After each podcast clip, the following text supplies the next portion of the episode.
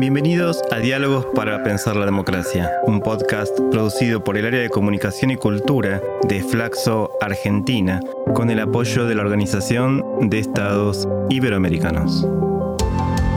En este ciclo vamos a conversar sobre la historia y la experiencia argentina de construcción democrática y los distintos aspectos que la atraviesan. Hola, este es un podcast de Flaxo para el ciclo Diálogos para Pensar 40 años de democracia. Y para hablar de la transformación de la cultura popular en estas cuatro décadas estamos aquí con Pablo Alabarces. Pablo estudió letras por la Facultad de Filosofía y Letras de Buenos Aires, eh, realizó la maestría de Sociología de la Cultura en la Universidad Nacional de General San Martín y en 2002 se doctoró en Sociología en la Universidad de Brighton, Inglaterra. Es profesor titular del Seminario de Cultura Popular y Cultura Masiva en la Facultad de Ciencias Sociales de la UBA es eh, investigador del Instituto de Investigaciones Chino-Germani de la UBA e investigador superior del CONICET. Pablo es un observador muy atento y curioso de las expresiones eh, numerosas y complejas de la cultura popular. Y gran parte de su obra está dedicada a los fenómenos políticos, sociales, eh, culturales alrededor del mundo del fútbol. Hola Pablo, acá te acabo de presentar, pero vos, ¿cómo te presentarías? Supongo que de la misma manera, digo, uno se define por, por lo que ha hecho en su vida y he hecho eso que me has dicho. Eh, quizás eh, le agregaría que eh, lo que más tiempo he sido en mi vida es profesor de comunicación. Con lo cual desparramé un montón de, de, periodistas o protoperiodistas o, o paraperiodistas por, por el mundo. Eh, pero sí, sí, es eso, eso, eso es lo que he hecho. En, estoy por cumplir eh, 35 años ininterrumpidos como profesor de, la UBA, es decir, más de la mitad de mi vida, digo. Es eso, es eso. Como profe, soy el profe. Casi como los 40 de democracia. Tienen que ver, mira, tienen que ver. Eh, tienen que ver cronológicamente porque eh, cuando llega la democracia yo estaba terminando, estaba promediando la carrera de letras, pero eh, en el 84 me di cuenta que me faltaba poco y entonces le metí pata y metí materias a lo pavote y a mediados del 85 me estaba yendo a la facultad y empezando a trabajar en la Universidad de Buenos Aires, que justamente gracias a la democracia se abrió, explotó y salió a demandar profesores por todos lados y, entonces, nada, mi generación es la camada para la que el trabajo docente eh, no solamente era la fuente rápida de trabajo, había mucho trabajo docente, ¿no? Este, entonces sí, claro, si yo digo 38 años es porque empecé en el 85 con el ciclo básico de la UBA. El ciclo básico es el, el modo que el alfonsinismo encontró para contener a esas muchedumbres que se abalanzaban sobre, sobre la universidad. Así que sí está minuciosamente tramada con el, regreso democrático. Y ahora, si, si nos trasladamos un poco a, ese año, 1983, em, ¿cómo se encontraban los estudios sobre cultura popular en ese momento? Eh, ¿Era un campo arrasado, incipiente, o ni siquiera había nacido? Era minuciosamente clandestino. Eh, a ver, el, modo de mi encuentro con esos estudios eh, es un modo político eh, y tiene que ver con mis propias posiciones políticas en ese momento, digamos, después de muchos devaneos que habían inclusive pasado por alguna militancia clandestina trotskista en la dictadura, termino en, brazos del peronismo y en ese camino lo conozco a Eduardo Romano.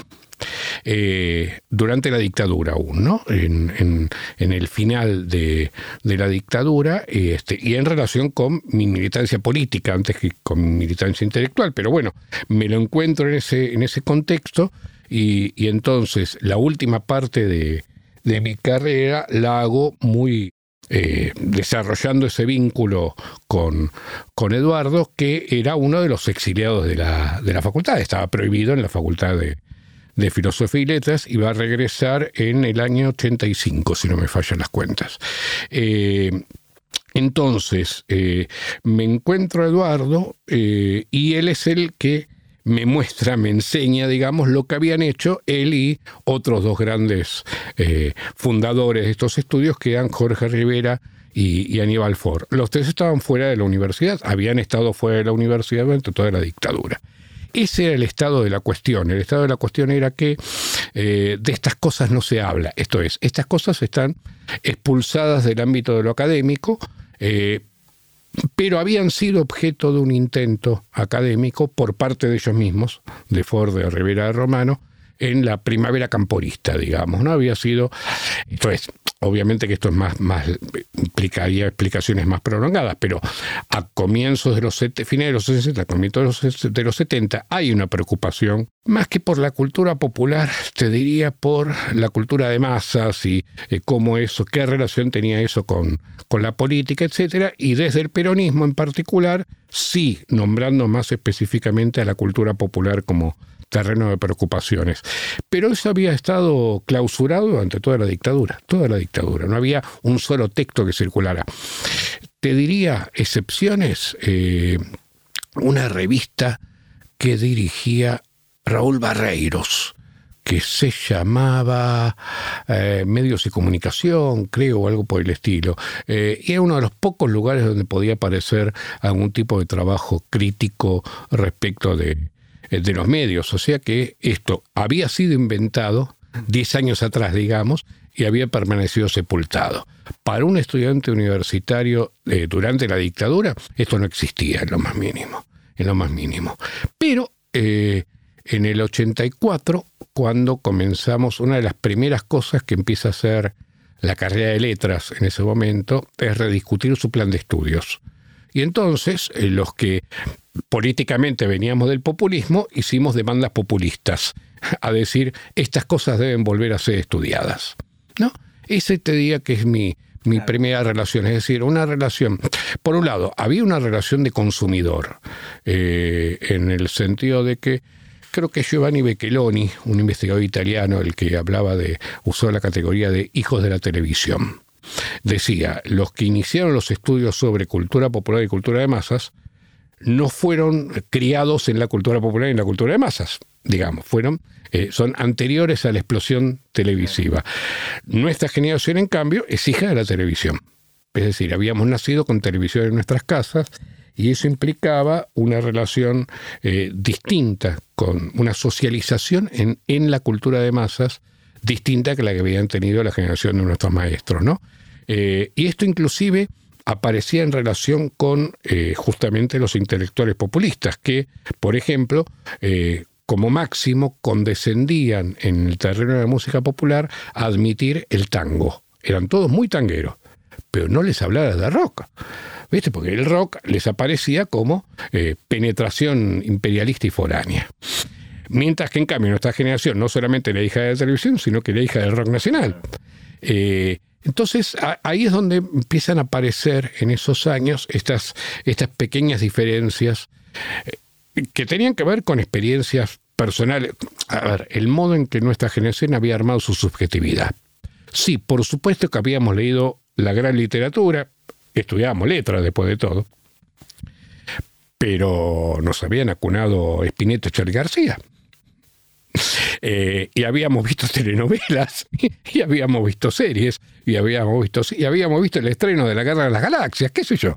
Eh, teníamos una relación distinta con, con, la cultura de masas ampliamente y con la cultura popular en particular. Eh, creo que ahí está la, la, razón por la cual pudimos, digo pudimos porque es una reivindicación generacional, digamos. A partir de eh, comienzo de los 90 pudimos empezar a establecer diferencias con esta generación de nuestros maestros, digamos, ¿no? A raíz de lo que estabas contando, eh, estaba pensando que, bueno, durante mucho tiempo, incluso hoy se lo puede escuchar, hablar de esto de cultura alta y cultura baja. Este, que por supuesto, supongo que hoy este no, no sé qué, validez puede tener, pero por ahí sí. Ya nadie le invoca, inclusive. Ahora, discúlpame, fíjate esto, esto lo, lo, lo, lo había notado pensando, es algo sobre lo cual no se ha vuelto a hablar y no ha aparecido en el recuerdo de los 40 años. Pero los 40 años se inauguran con la disputa entre eh, una presunta disputa entre los que ocupaban la cultura de masas de ese momento, la televisión del final de la dictadura, y lo que llamaron la patota cultural.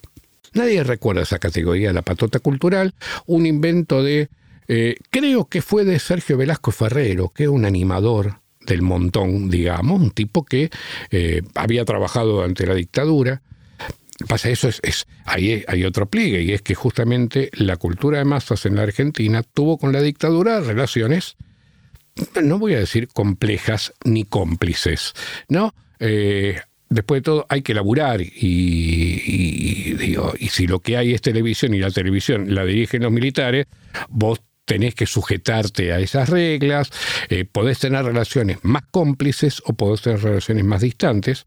Si tus relaciones son resistentes, quedaste afuera. Pero bueno, digamos, la cultura de masas, a ver, eh, qué sé yo, gente, me acuerdo de Pinky y Cacho Fontana eh, conduciendo el programa de solidaridad con los soldados de Malvinas en el 82, por ejemplo. Uno no puede decir que Pinky era eh, cómplice de los campos de concentración clandestinos. Pero lo cierto es que había una, una cuestión difícil en esa relación.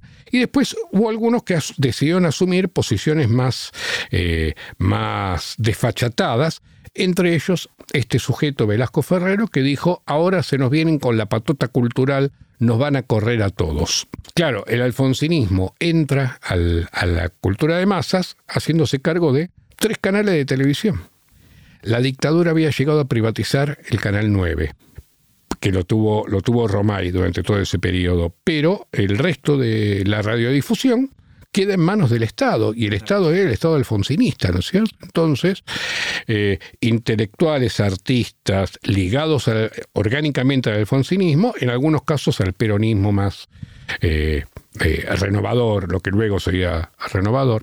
Pienso en Carlos Campolongo conduciendo el noticiero de, ATC, por ejemplo. ¿no? Bueno, ese tipo de figuras ocupan los espacios de la cultura de masas porque son los espacios estatales de la cultura de masas. Y ahí se produce el primer conflicto y ese primer conflicto remite a la división eh, alto-bajo, culto popular.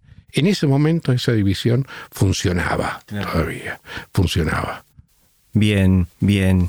Eh, estaba pensando también qué, heridas pudo haber dejado la dictadura en, estos campos que estamos, que estamos hablando. Eh, y pensaba en particular en el rock, por ejemplo. Eh, me acuerdo de los debates que hubo sobre participar o no del Festival de la Solidaridad Latinoamericana, Guerra de Malvinas. Al mismo tiempo pienso en el retorno de Pedro y Pablo, Piero, Charlie sacando Yendo de la cama al living, donde hay por lo menos tres temas que hacen referencia al clima en el que se vivía. Papo decía que le tiraban la bronca a la dictadura con sus recitales.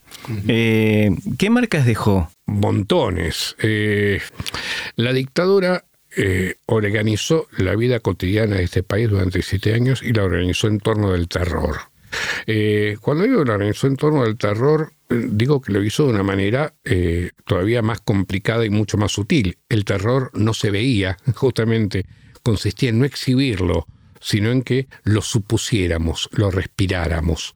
Eh, y que entonces eh, eso iba a ser una suerte de marca disciplinaria coordenada en nuestra vida.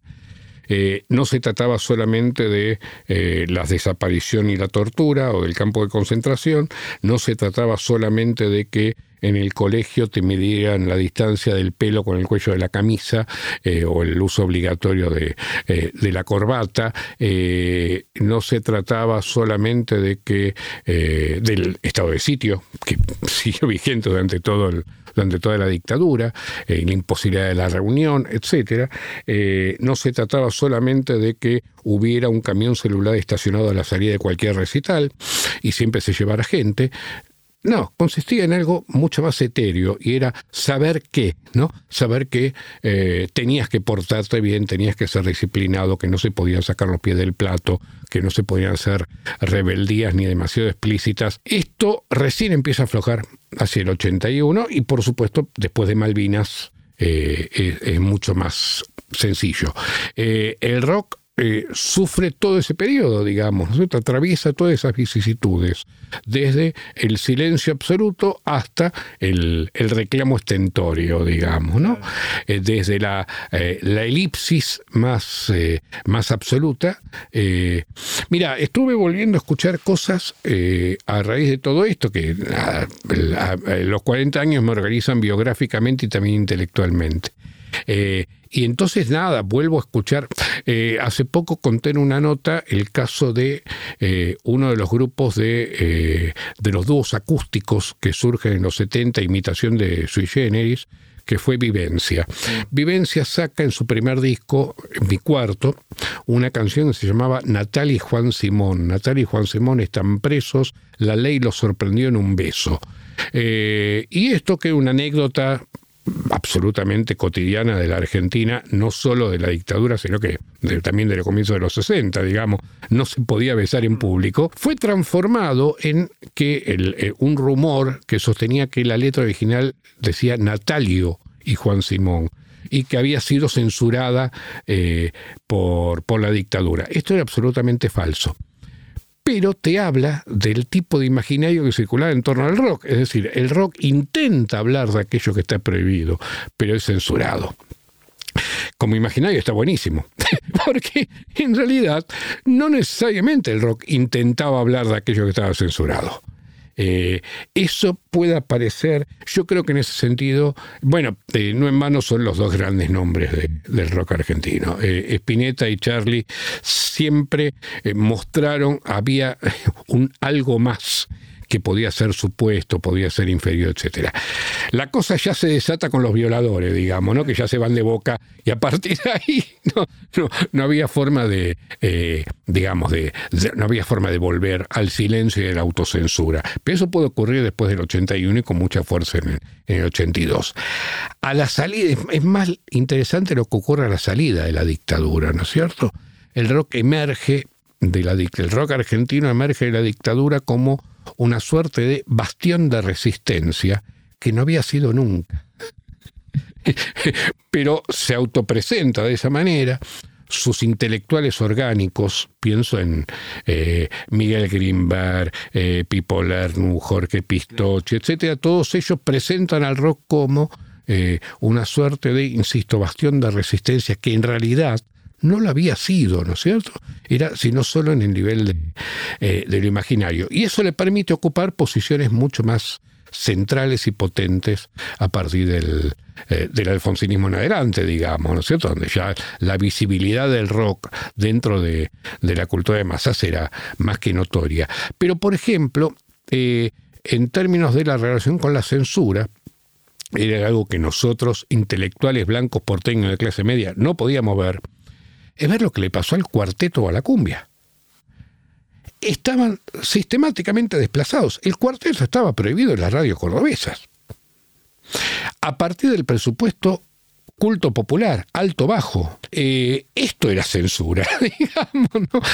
Esto es, el rock sí era objeto de censura, había artistas prohibidos, había canciones prohibidas especialmente, todos lo sabemos pero el cuarteto estaba prohibidísimo en las radios cordobesas, manejadas por la dictadura cordobesa, alegando el principio culto popular alto-bajo. Esto no es digno de ser transmitido. Eh, y con la cumbia pasaba algo similar, ¿no? Eh, siempre digo que eh, esto, la música tropical, o lo que luego fue llamado música tropical, el cuarteto tiene tanto de tropical como yo de soviético, digamos, ¿no?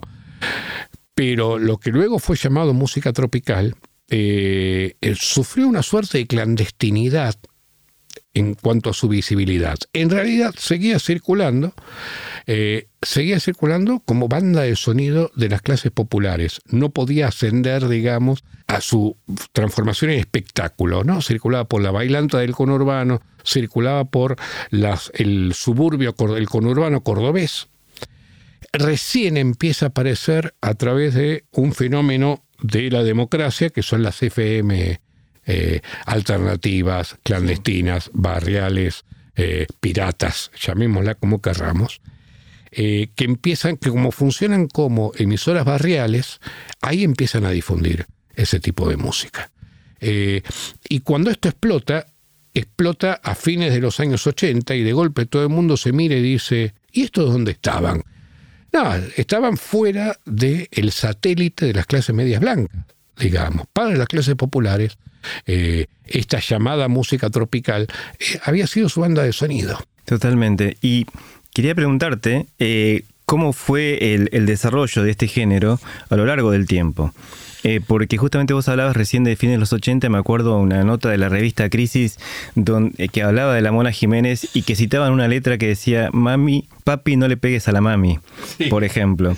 Pero tenemos eso en, un, en una punta y después tenemos este cuando la cumbia llega a Punta del Este, por ejemplo. Cuando el pro la usa en una en publicidades y en fiestas y qué sé yo, y, ponen la Gilda. Eh, hay reutilizaciones y también hay, este, digamos, una presencia cada vez más importante del género. Pero lo que le pasa por arriba son los 90. Y ahí hay un proceso que hemos llamado de plebejización de la cultura. Es una categoría que no la inventé yo, eh, no sé, están una teóricos posmodernos, digamos, que veían eh, los procesos de transformación que en otros lugares habían sido más visibles en los 80 y que en la Argentina se vuelven definitivamente visibles en los 90. Toda una serie de transformaciones. A, ver, que voy a tratar de explicar de esta manera. Eh, por un lado, la aparición vos decías la nota de la revista Crisis. La nota de la revista Crisis, como todo lo que surgió en ese momento, aparece cuando la Mona Jiménez le invitan a tocar en Cosquín, sus seguidores lo acompañan a Cosquín y hacen un destrozo en el anfiteatro Próspero Molina porque eh, estaban todos puestos, digamos, ¿no? Eh, se llevaron puesto el anfiteatro, lo destrozaron, ¿no? Entonces Cosquín, que le había levantado la prohibición a la mona, se la volvió a poner, por decirlo de alguna manera. Pero de pronto, eh, ahí Buenos Aires reacciona y dice, ¿qué pasó acá? ¿Qué es esto? Y ahí descubre el fenómeno de la bailanta, el fenómeno de la tropicalidad, etc. Eh, en ese mismo momento, a fines de los años 80, hay otro suceso eh, de, rating, que es la aparición de Ricky Maravilla, con, que tendrá el petizo, que excede el fenómeno de las FM barriales y empieza a inundar la esfera musical más amplia, ¿no? Eh, y es el mismo momento en el cual se produce, con la llegada de Menem al poder, se produce esa reconversión de el peronismo tradicionalmente sobremarcado por su condición plebeya, radicalmente popular y subalterna, de golpe se eh, hace esa alianza con los sectores medio altos, con la burguesía, y se transforma en el peronismo neoconservador eh, que aplica las políticas neoliberales, que pone a, la Argentina en sintonía con el mundo. Entonces, lo que el posmodernismo venía describiendo desde comienzo de los 80 como la disolución de la frontera entre lo oculto y lo popular, eh, el neoconservadurismo de los 90 lo pone en acto. La frontera parece disolverse. ¿En qué sentido parece disolverse? En esto que vos decías, la cumbia, Ricky Maravilla llega a las discotecas de las clases medias y altas o a las fiestas de, la burguesía en Punta del Este eh, y Adelina Delesio de Viola. Nadie se acuerda ya de Adelina Delesio de Viola, afortunadamente. Esto, Adelina o María Julia, esto es esa, esa UCD que se alía con el peronismo. Y de esa manera muestra esta alianza de clases, alianza ideológica y al mismo tiempo eh, alianza entre el viejo, la vieja condición plebeya de la cultura popular y las nuevas prácticas burguesas. El mismo proceso es el que diez años después lleva a Macri, un hijo de la burguesía industrial, a ser presidente de Boca. La, la relación de la burguesía con el fútbol siempre había sido muy distante. Los que eran presidentes de los clubes no eran los grandes burgueses. No, era la clase media pudiente, el profesional, el doctor. ¿No? ¿Quién llega presidente? Bueno, llega Alberto J. Armando, un dueño de concesionaria de automóviles. No el dueño de la Ford, sino el dueño de un concesionario de la Ford, que no es lo mismo. Eh, y lo mismo se puede decir de todos los grandes famosos dirigentes de fútbol argentino, ¿no? Eran esto, de clase media, media alta, fundamentalmente profesionales de barrio o empresarios de barrio, ¿no? Y estos van a ser reemplazados por las burguesías eh, eh, no terratenientes, la burguesía industrial, el, nuevo empresariado, etcétera, durante los años 90. Esto nos habla de, esa, de esas nuevas relaciones, eh, estas nuevas alianzas de clase que se desatan a partir de, los años 90. Es decir, estamos nombrando el menemismo. No, bueno, el menemismo opera una serie de transformaciones y ahí lo que llamamos plebecización de la cultura quiere decir que eh, prácticas, bienes, objetos, eh, tradicionalmente muy marcados por su condición plebeya o estrictamente popular, fútbol, cumbia, cuarteto, etc., de golpe se transforman en objetos, prácticas y consumos de las clases medias y medias altas. Eh, ahí entonces las viejas barreras, culto popular, alto, bajo, etcétera, estallan en mil pedazos. Eh, esa, esa, operación ya deja de ser útil, no me señala diferencias, digamos, ¿no? Eh, inclusive sufre más la cultura culta o la vieja cultura alta que la cultura popular y la cultura de masas, que de a poquito va ocupando casi todo el escenario, ¿no? Entonces, si eh, hablar de cultura popular había sido inventado por los intelectuales populistas como una forma de marcar diferencia y distinción respecto de la cultura culta, hegemónica, oficial, imperialista, burguesa, llamémosla como querramos, el problema es que esto empieza a retirarse. Y esto no significa democratización cultural. Esto es, Macri, hijo de la burguesía eh, industrial, rico heredero, sujeto criado en escuelas privadas y universidades privadas, eh, sus consumos culturales ya no son el, para poner un, ejemplo fácil, el coleccionismo de Amalita Lacroce de Fortabat. Es decir, el gran arte, la vanguardia, lo que fuere. Sus consumos son los consumos de su música favorita es Queen y puede entonces asumir la presidencia cantando No me arrepiento de este amor de Gilda en el balcón de la Casa Rosada, cosa que ningún presidente populista en toda la historia se había animado a hacer. Esto no habla de su coraje, por favor. habla de que algo había cambiado en la cultura. Algo había cambiado en la cultura. Eh, recuerdo que durante mucho tiempo siempre se hablaba del pueblo, ¿no? Y en algún momento se empezó a hablar de la gente. ¿Qué pasó? Es una operación de los 90 porque pueblo seguía siendo una categoría eh, inevitablemente marcada por, por lo político y por esa idea de eh, se habla de pueblo, se habla de lo subalterno. ¿no? Eh, la palabra pueblo aparece en la marcha peronista, la palabra gente no está en la marcha peronista. la palabra pueblo remite a la idea de populismo. Y, entonces, sí, el nuevo populismo, el populismo de derecha, creo que el desplazamiento, esto por supuesto no es una explicación, ni siquiera una hipótesis, es más una metáfora. Digamos que nos anglificamos y pueblo pasó a ser people. People en inglés significa gente, es decir, no hay dos palabras para denominar lo mismo, ¿no es cierto?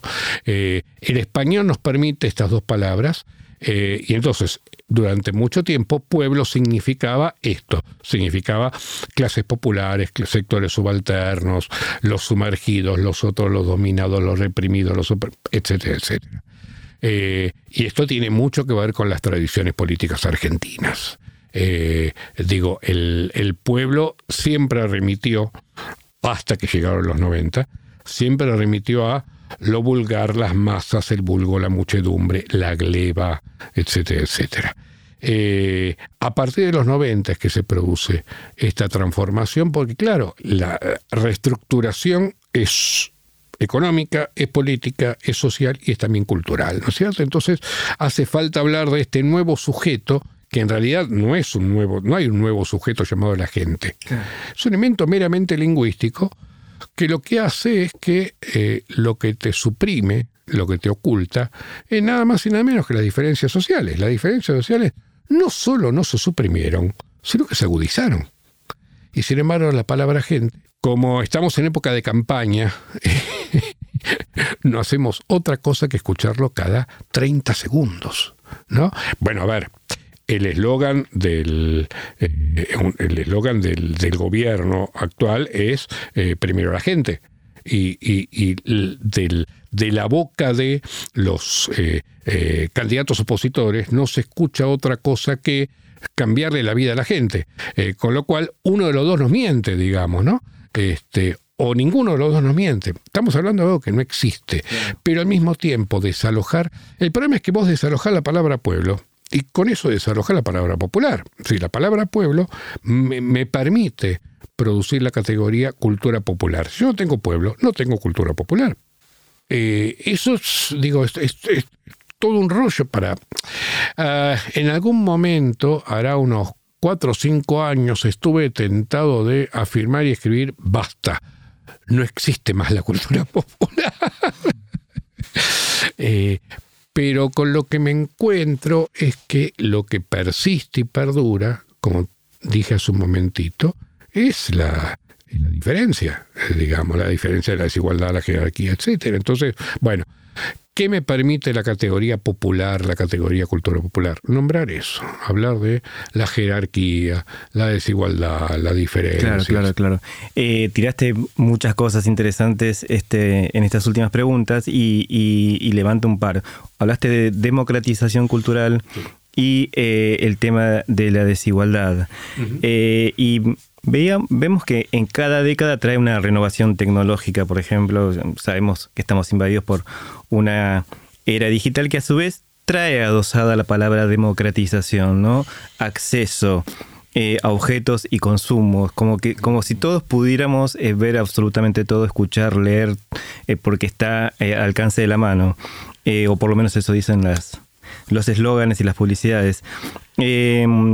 ¿Qué tan cierto o, rápido también, porque cuando salen las cosas hoy todo queremos ya, eh, es llegar a obtener los productos que, ofrecen desde el campo popular y hacia el campo popular?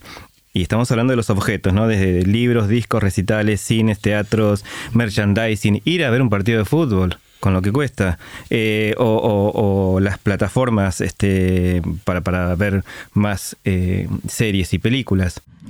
Hay, hay muchas cosas ahí eh, en esto que me estás proponiendo. Lo de la transformación tecnológica es indudable. Bueno, yo tengo hijos en dos tandas. Mis hijos mayores saben lo que es un VHS. Mi hija menor no sabe lo que es un VHS. Eh, y para hablar un ejemplo burdo, digamos, eh, yo nací con televisión blanco y negro, por ejemplo, y no lo tuve, el color no lo vi hasta, hasta muchos años después. Eh, y esos son, estamos hablando de cosas menores. Eh, obviamente que la digitalización es en ese sentido mucho más vertiginosa, mucho más rápida, mucho más actual, mucho más eh, visible. El tránsito del blanco y negro al color no nos cambió tanto en la vida cotidiana como para citar a, la vicepresidenta eh, una computadora eh, de igualdad a conectar y un micrófono de 100 dólares, como el de elegante, digamos, ¿no?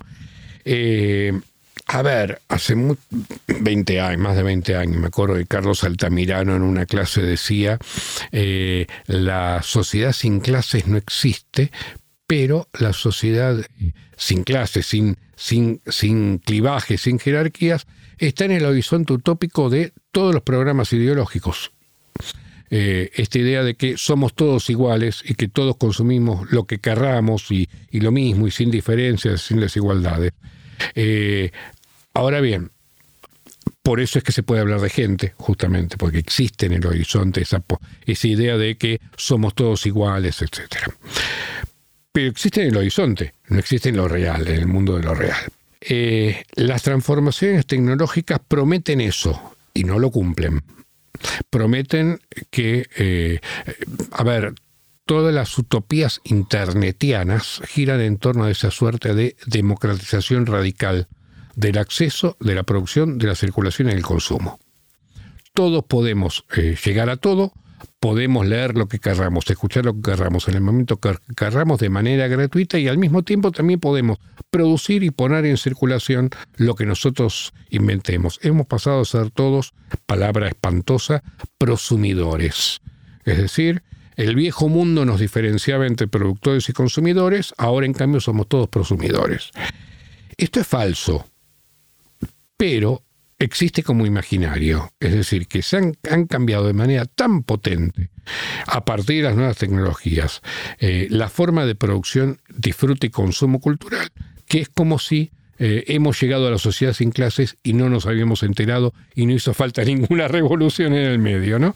Eh, insisto, esto es, esto es falaz. no cualquiera puede producir, eh, no cualquiera puede poner en circulación lo que se le canta y no todos los bienes reciben el mismo tratamiento, la misma circulación, el mismo consumo. Por cada elegante hay 145 mil pibes que graban sus demos, los suben a la web y no pasa absolutamente nada. y además tienen que mediar ciertas eh, siguen funcionando ciertas instituciones, por ejemplo, algunas que distribuyen capitales culturales de manera inequitativa, eh, siguen funcionando ciertos mecanismos del mercado, como por ejemplo los productores culturales, que no han desaparecido, digamos. Sigue por cada pibe que graba su demo y lo sube a YouTube, hay 25 eh, halcones llamados productores culturales que están a la pesca de, los, aquellos que muestren algo distinto, muestren algo novedoso, muestren algo que pueda vender y transformarlo entonces en mercancías de masas. No es eh, que estamos frente a la realización de la utopía de la igualdad absoluta, de la democratización radical de la producción y el consumo cultural. Eh, ahora bien, estamos en determinado momento de, tensión. La pandemia fue una buena muestra. Eh, llega la pandemia y entonces las voces que más circulan, que son las voces nuestras, las clases medias, blancas, ilustradas, porteñas, de ser posible, todo el mundo dijo, bueno, todo el mundo ve Netflix. Todo el mundo no ve Netflix. Para ver Netflix hace falta pagar. O truchar un pago, para el cual necesitas alguien que pague y que luego te ceda eh, un acceso a la cuenta. Eh, no es que hay 10 millones de personas que pagan y eso permite que 40 millones de personas mm. lo consuman. No, esto es, eh, la cuestión del acceso sigue siendo una cuestión que muestra la persistencia de la jerarquía, la desigualdad económica, etcétera, etcétera. Esto es, si vos antes podías o no podías, iba a decir, podías o no podías comprar discos. Decir esto en el momento en el que el disco no se vende, se vende, pero no se vende, me lleva a lo que fue mi último trabajo. Es decir, cuando nos encontramos con Palito Ortega, tipo que salta a la fama por la cantidad de discos que vende, y luego un montón, otra serie de fenómenos, las cartas que le mandan sus enamoradas, etcétera, pero el, la explosión de Palito Ortega es vende discos, vende entradas de cine, vende entradas para recitales, digamos, ¿no? O sea, había que adquirir algún tipo de, bien. Eh, y, y, en ese momento, eh, nada, era cuestión de buscar dos o tres páginas web el salario mínimo del obrero industrial en la Argentina le permitía comprar 83 discos por mes. Entonces, había una relación muy clara entre esa posibilidad económica eh, y el disfrute de la cultura de masas y el disfrute de la cultura popular. ¿Por qué? Porque había que comprar discos, había que comprar libros, había que ir al cine. Eh, otro dato que sacamos de, la investigación sobre Palito Ortega era muy divertido y era que vos veías el estreno de las películas de Palito, se estrenaba en sala céntrica y duraba solamente eh, cuatro semanas, cinco semanas a lo sumo. Con los espectadores posibles en cinco semanas de sala céntrica. Yo decía, ah, pero entonces las películas no las veía nadie. No, no, no, porque se estrenaba al mismo tiempo en 35 salas de barrio conurbano y luego empezaba a girar por el interior. Y resulta que un año después te diste cuenta que había un millón de personas que había visto esa película. En el centro, es decir, el lugar visible de las clases media, blancas, etcétera, nadie había visto una película de Patito Ortega, pero al año todo el mundo había visto La sonrisa de mamá, ese dramón espantoso que, filmó Palito con Libertad Lamarque, que filmó Enrique Carreras con Palito y Libertad Lamarque. Todo esto para decir que había que pagar una entrada. Pagar, pagar quiere decir, hay que tener una serie de posibilidades económicas para acceder a ese bien cultural. Todo eso es lo que se ha transformado de una manera rotunda a partir de la digitalización. Eh, los, eh, eh, sin duda hay cortes de clase y cortes generacionales los chicos no ven la tele, ven celulares, digamos, no ven en sus pantallas, están acostumbrados a ver en sus pantallas para lo que o roban datos o roban la señal si es necesario, lo cual les permite eh, un acceso, no es un acceso más democrático. Eh, a ver, el acceso no se democratiza, porque no se democratiza la distribución del ingreso y todavía eh, el ingreso tiene una correlación con los consumos culturales, con la posibilidad del acceso a ciertos consumos culturales, a todos los consumos culturales. O compras un libro o pagas una banda ancha, digamos, ¿no es cierto? Pero siempre te hace falta esa mediación económica. Lo que ocurre es que eh, en los sectores populares sigue existiendo esa cuestión de la inventiva de eh, forzar el acceso si la economía no te lo permite. Y ahí viene lo de robar datos o colgarse del wifi o eh, buscar el wifi gratuito o me pasas el password o etcétera, etcétera, ¿no? eso te habla de una economía compleja. Me extendí muchísimo, pero vuelvo al comienzo a la pregunta. Vos en la pregunta usaste la palabra democratización. Eso es lo que no existe de manera radical. No hay ningún tipo de democratización, ni en la producción, ni en la circulación, ni en el acceso a los bienes culturales. Bien. Recién mencionaste tu libro, Un muchacho como aquel, que escribiste con Abel Gilbert. Eh, pero tenés eh, muchos otros y, varios de ellos están dedicados al fútbol, como, bueno, desde cuestión de pelotas, deporte y sociedad, peligro de gol, estudios sobre deporte y sociedad en América Latina, fútbol y patria, futbologías, crónicas del aguante, fútbol, violencia y política hinchadas, resistencias y mediaciones. También eh, eh, héroes, machos y patriotas, el fútbol entre la violencia y los medios, historias mínimas del fútbol en América Latina. Eh, así que bueno, quería preguntarte, encontré en los archivos que en 1981, cancha de Nueva Chicago, se canta la marcha peronista. Y más o menos unos, creo que son 49 los, los detenidos en, ese momento. Este, ese momento es muy excepcional porque bueno, estamos en plena dictadura todavía, pero si lo llevamos a, estas, estos 40 años, ¿pensás que el estadio de fútbol puede ser un lugar de resistencia política? Lo fue, lo fue y puede, existe como posibilidad. Eh, durante la dictadura lo fue. Así como el Mundial 78 puede ser visto como un pico alto de, consenso en torno a la dictadura, esto es discutible, es difícil de verificar.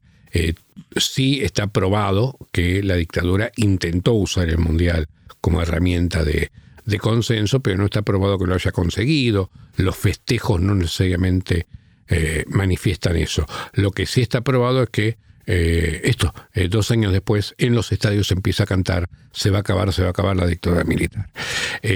con lo cual el estadio podía leerse, podía transformarse en un espacio de, de resistencia. pero el, fútbol también tiene una, una, condición bastante antipolítica eh, eh, bastante autonómica, en el sentido de que el fútbol diseña una especie de universo autónomo en el cual la historia, la política, la economía y la cultura se suspenden para que ocurra solamente el fútbol. Eh, lo que ocurre es que el fútbol argentino en particular tuvo una figura tan excepcional como la de Maradona. La de Maradona es una figura excepcionalísima, no solo por su calidad futbolística estrictamente hablando, sino por su condición de símbolo cultural, ícono político, etcétera, etcétera. Eh, diría que es la figura más, eh, más pesada en ese sentido, después del Che Guevara, después de... alguna vez eh, Sebrelli, al que todas estas cosas lo enojaban muchísimo, armó un libro sobre los mitos argentinos y dijo, Gardel, Eva, el Che y Maradona. Eh, bueno, yo coincido con la elección, aunque no con, con, el juicio al respecto, ¿no? Eh, entonces, si bien Maradona excede lo futbolístico, es dentro del estadio donde eso se origina y comienza a realizarse. Eh, entonces uno diría, ah, bueno, quiere decir que el fútbol puede funcionar como una suerte de espacio de resistencia puede funcionar. Por ejemplo, ha aparecido en los últimos años en toda América Latina un movimiento de hinchadas antifascistas. En torno de, en Brasil, hinchadas antibolsonaristas, ¿no? Hace poco, cuando, en la elección, cuando termina la elección de Lula, eh, que hay un, eh, una revuelta de camioneros eh, protobolsonaristas que intentan bloquear la ruta, la hinchada del Corinthians sale a pegarle a los camioneros este, bolsonaristas. ¿no? Eh, esto es algo que se ha registrado en Chile, en Colombia, en Brasil y en la Argentina. ¿no? Hinchadas antifascistas. Pero yo ahí, digo, es algo que me, interesa, estoy atento a lo que a lo que parece en torno a eso, pero eh, no es, a ver, no es, no es tan sencillo, porque el fútbol, insisto, tiene mucha autonomía, ¿no? en el sentido de que ocurren cosas ahí que son muy peculiares y que no ocurren. No, no, el fútbol no refleja un pomo, más allá de lo que diga el mal periodismo deportivo. El fútbol refleja la sociedad. No, lo lamento mucho, pero no es así. El fútbol tiene mucha autonomía. Ahora bien, la movilización popular callejera más importante de la historia de la humanidad se produjo en la Argentina el 20 de diciembre del 2022 solo por el hecho de haber ganado un campeonato mundial. Vos sabés que fui a buscar este, no hice un intento muy minucioso, recurrí a Google, a Wikipedia y poco más. Según parece, el funeral de Gandhi eh, también había juntado 3, 4 millones de personas. No hay muchos otros casos en los cuales esta cantidad, y especialmente eh, en proporción a la, población total, etcétera, se haya manifestado eh, en las calles. Esto inclusive hace poco lo discutí con, con amigos trotskistas, ¿no? que hablaban de la pulsión de la rebelión popular. Le dije, está bien, bárbaro, pero el tipo que sacó 5 millones de personas a la calle se llamó Lionel Andrés Messi, digamos, ¿no? Eh, algo hay en el fútbol que mueve cosas eh, muy peculiares, sin ninguna duda. En este caso en, particular, lo que es fantástico es que lo que movió fue la felicidad. No fue un movimiento de protesta, no fue un movimiento de aval, no fue un movimiento de eh, consenso. Eh, se reclamó nunca es despolitizado, siempre es político. Cinco millones de personas en la calle son un hecho político, lleven bandera o no lleven bandera, son un hecho político, eh, pero que eh, organizado y autoorganizado por algo tan sencillo como la felicidad. Pero también uno podría decir, bueno, la felicidad eh, funciona ahí como deseo, ¿no?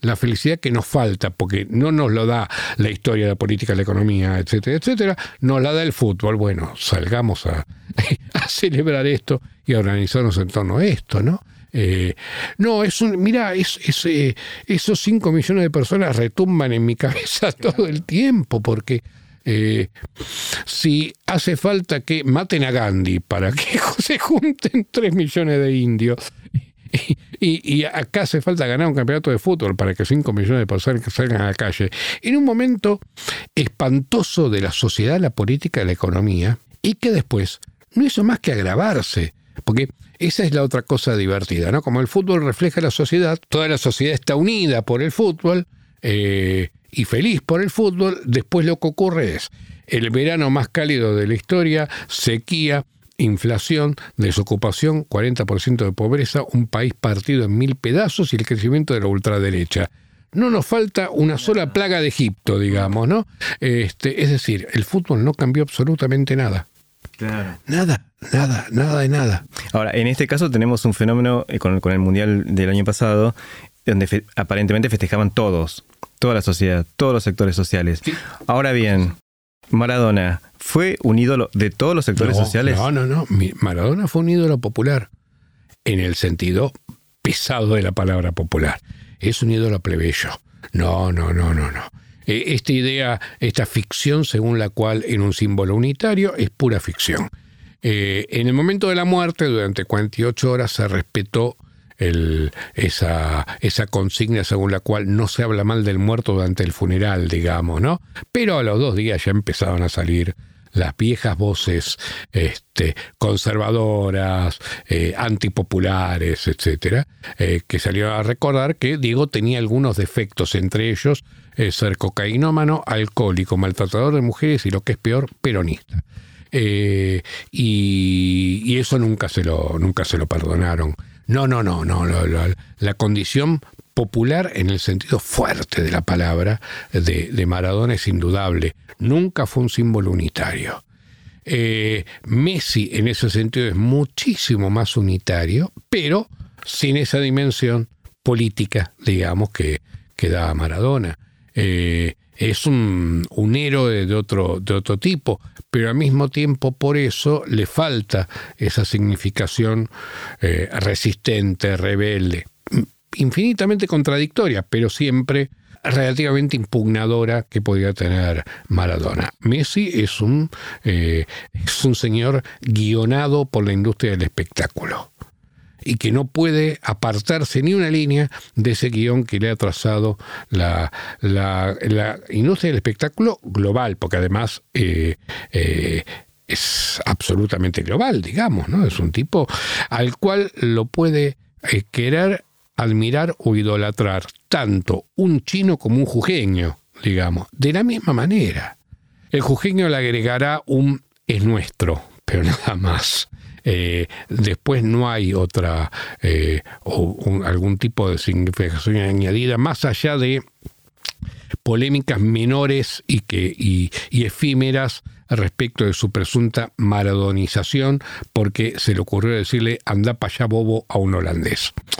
Esto fue apenas un, incidente del cual el propio Messi se arrepintió, así que no, no funciona en esa dirección. No, no, no, son dos...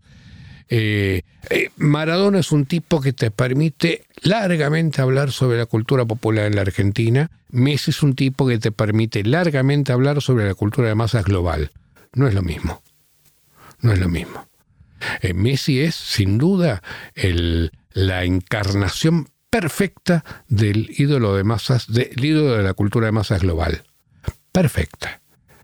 Más que Michael Jordan, por ejemplo, que pobre tenía el defecto de ser negro, lo cual implica que pone en juego una serie de, de, eh, de clivajes, de diferencias, de jerarquías que giran en torno a lo racial, aunque Jordan se encargó de recordar que él le vendía Nike también a los, los republicanos también compran zapatillas Nike.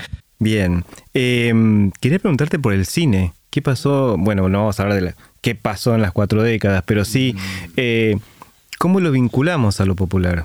Mira, eh, vi hace poco eh, El Suplente y terminé de ver El Suplente enojadísimo con el daño que le hizo el nuevo cine argentino al cine argentino y que obligó a todo el mundo a filmar ambientes populares. Este, estoy exagerando. La película es mala, es muy cuadrada, es muy estereotipada. Pero eh, habla de eso, de 20 años. 20 años, más de 20 años. Desde Pizza Birra Faso en adelante, ese giro de, buscar representar el mundo plebeyo. Eh, el problema es que es una representación hecha por parte de, nuevamente, los que pueden hacer cine, es decir, las clases medias blancas eh, letradas. Hablando con un colega hace poco, hablando de esto de los 40 años, me decía, habría que revisar el impacto del estudio oficial. Yo creo que eh, es muy interesante ver es dos films marcando un arco, lo que va del estudio oficial a 1985 parece interesante poner en, en, relación eso como dos productos muy claves ¿no? que generan eh, debate, que generan eh, discusiones políticas, político-culturales, qué significaba la historia oficial en ese momento, el hecho de que ganara el Oscar, qué significa Argentina en 1985 este, y la, la recuperación del juicio de las juntas que eso se produzca en el cine, en la cultura de masas, me resulta muy interesante. Pero eh, más interesante me, siguen pareciendo a lo largo de estos 40 años eh, otras dos o tres cosas. Una, eh, la vuelta al cine de Fabio y al mismo tiempo el que solamente produjo una película y bueno, y El Aniceto. Son dos películas de ficción, pero El Aniceto vuelve a filmarse a sí mismo. La gran película de Fabio de, estos 40 años fue Gatica. Este, y que el mejor director de cine de historia argentina haya filmado en estos en 40 años una sola película. Después está ese intento monumental de Sinfonía del Sentimiento, etcétera, pero eh, uno hubiera dicho, bueno, caray, eh, hubiera, hubiéramos esperado de Fabio una producción más más sistemática, ¿no? Esto habla de condiciones de producción muy, muy particulares y muy peculiares. Eh, por otro lado, lo que fue Solanas, eh, el, Solanas que vuelve del exilio, vuelve con dos películas que son importantes, El exilio y Tangos, y después eh, nada, empieza a ser desplazado por el militante político y ya sus últimas películas son esos, son textos políticos antes que cinematográficos. Y entonces en ese panorama, la aparición del llamado nuevo cine argentino y esa voluntad deliberada de ir a buscar las, eh, como decía Foucault y, yo usé en un curso, las vidas de los hombres infames, es interesante, a ver qué tipo de mirada producen las clases medias urbanas letradas sobre el mundo popular. Esa, y esto aparece, y aparece durante el menemismo, ¿no? Eh, como que eh, mm, ahí había un intento de ir a buscar algo que se había evaporado, ¿no? Si de pronto habían desaparecido la diferencia, había aparecido la gente, este, y todo el mundo bailaba cumbia, eh, y el nuevo cine argentino, pienso en los, bueno, los nombres, eh, Trapero, Extrañaro, Caetano, etcétera, ¿no? que se den a buscar ese mundo eh, y eso como gesto me parece interesante. El problema es que creo que en un momento se transforma en mera gestualidad, ¿no? mera retórica. Mm. Creo que eh, el mejor ejemplo para ver esto, bueno, Netflix hace pedazos todo lo que toca. y los vuelve, los transforma en eh, directores de series.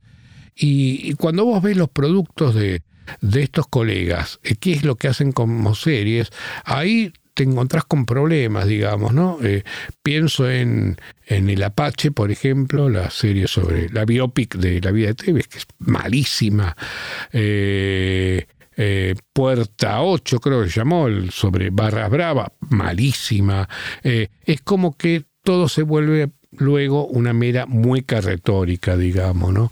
Esa representación del mundo subalterno eh, pierde carnadura, pierde espesor político. Mira, Pablo, para, para terminar esta, esta charla, quería preguntarte, porque además me dejaste la, pelota picando con, algunas cuestiones, algunos escenarios que transcurren en el llamado conurbano o Gran Buenos Aires.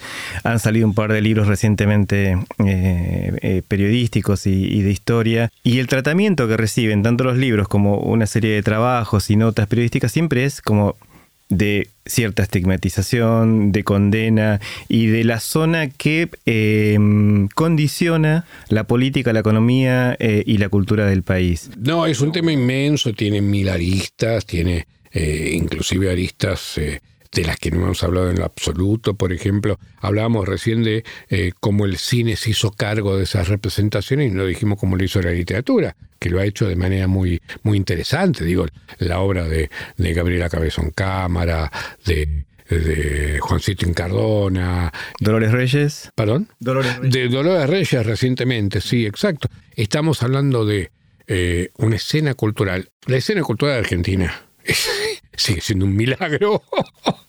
Fui al teatro varias veces en las últimas semanas. Fui dos veces al teatro en PHs de Villa Crespo y Paternal, por ejemplo, ¿no? Puedo decir, ¿cómo es que puede haber una sala de teatro acá? Y lo hay. O eh, lo que se filma, lo que se escribe, lo que se publica, la feria de editores independientes, etc. Pero también en ese sentido, eh, las ferias de libro de las provincias se multiplicaron, diga, feria de libros por todos lados, y entonces vos decís el conurbano. Eh, eh, hace años que mi querido amigo y colega Pablo Semán me dijo, nunca lo digas en singular, son los conurbanos. Digo el conurbano de Mendoza, de Rosario, de Salta, de Jujuy, de Córdoba, etc. Eh, en todos los casos, digamos, tienen características de de bastante continuidad. Eh, siempre aparece el fenómeno de la migración, más cercana o más lejana, eh, y siempre aparece esta idea de eh, clases populares que se asoman al festín de los ricos y lo miran desde, desde afuera, desde el conurbano. hay cierta magnificación del conurbano bonaerense como si ahí residiera la causa de todos los males en la Argentina, y en última instancia, y ahí ya te lo digo no culturalmente, sino sociológicamente de modo más duro, lo que los conurbanos nos muestran es un problema de estratificación social, de segmentación y de jerarquización y de mala distribución de la renta. Es decir, los conurbanos existen, es decir, condiciones más precarias de vida, más difíciles, con mayor presencia del narcotráfico, de los punteos territoriales, de todas las cosas de las que eh, los eh, críticos de derecha hablan despectiva y amenazantemente, eh, esto existe porque existe una mala distribución de la renta, digamos. No, no hay... Después hay, por supuesto, otras multicausalidades, pero el dato socioeconómico sigue siendo durísimo. Digo, nos ha pasado el neoliberalismo y el posmodernismo por encima, pero ese dato, básicamente material y económico, no se ha disuelto. La Argentina es un país con una distribución de la renta progresivamente cada vez más desigual, no progresivamente cada vez más democrático, cada vez más desigual. Y esto produce, eh, Pablo, causa-efecto en la economía. Y bueno, sí, la economía sigue funcionando. La distribución de la renta produce fenómenos políticos, sociales, económicos, vitales y cotidianos. Eh, y esto es lo que aparece en el conurbano bonaerense o en el conurbano salteño o en el conurbano rosarino, Digo, se habla de, uy, el narcotráfico en Rosario. A ver, esperen un poquitito.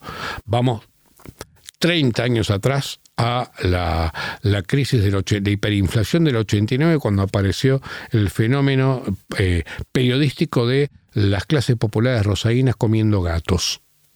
Nadie recuerda eso, el momento en el cual a los rosadinos se los apodó como comegatos porque algún cronista se le ocurrió detectar eh, algún grupo que había decidido ajusticiar gatos para comérselos porque había hambre. Eh, bueno, caray, ¿eso de qué nos habla? Nos habla de problema de distribución de la renta, no de otra cosa, no de otra cosa. Eh, los que, mira, hay una cosa no dejo de ser un académico, que a veces se queja mucho de la academia, pero también reivindica eh, mucho trabajo académico. Hay una gran cantidad de compañeros y colegas que han hecho trabajos magníficos sobre estas cosas. Pablo Semán, Javier Aullero, por ejemplo, eh, Gabriel Kessler, eh, digo, y que te muestran que esa idea de un conurbano que solamente conspira contra la, el paraíso terrenal de las clases media blanca es una fantasía eh, puramente estigmatizadora, que, es insostenible, es insostenible. Eh, en realidad se trata de mundos mucho más complejos. Ojo, eh, no mundos perfectos y fantásticos, mundos en los que la experiencia cotidiana es jodida. El kirchnerismo no se supo dar cuenta, por ejemplo, que el problema, la, razón por la cual iba a ser derrotado en el 2015, era que la experiencia de vida real y cotidiana de las clases populares en el conurbano bonaerense no iba a permitir que eh, a Scioli como su salvador. Se acaban de pasar ocho años viviendo mal en, la gobernación Scioli. Esa, esa relación entre eh, experiencia de vida y autopercepción política de, eh, de, la política de la Argentina parece que no, eh, no ha sido solucionado. Eh, digo, esto estamos frente a un problema mucho más complicado y difícil de resolver y que en última instancia en ultimísima instancia, bueno, lo decía Marx, es la determinación en última instancia, sigue siendo económica, es decir, hay un problema de distribución desigual, de desigualdad grosera y además de exhibición de esa desigualdad, digamos, ¿no? Es decir, cuando vos eh, ves, no solamente en la cultura de masas, en las redes sociales, sino también en tu vida cotidiana, concreta y práctica, ves la exhibición de la riqueza, ves la exhibición de la desigualdad, eh, y bueno, nada, eh, eso genera ruido. Si ese ruido se transforma en delito, se transforma en consumo, se transforma en narcotráfico, se transforma en ilegalidad, etcétera. Eh, no, no, quiero ser con esto causalista, digamos, ¿no?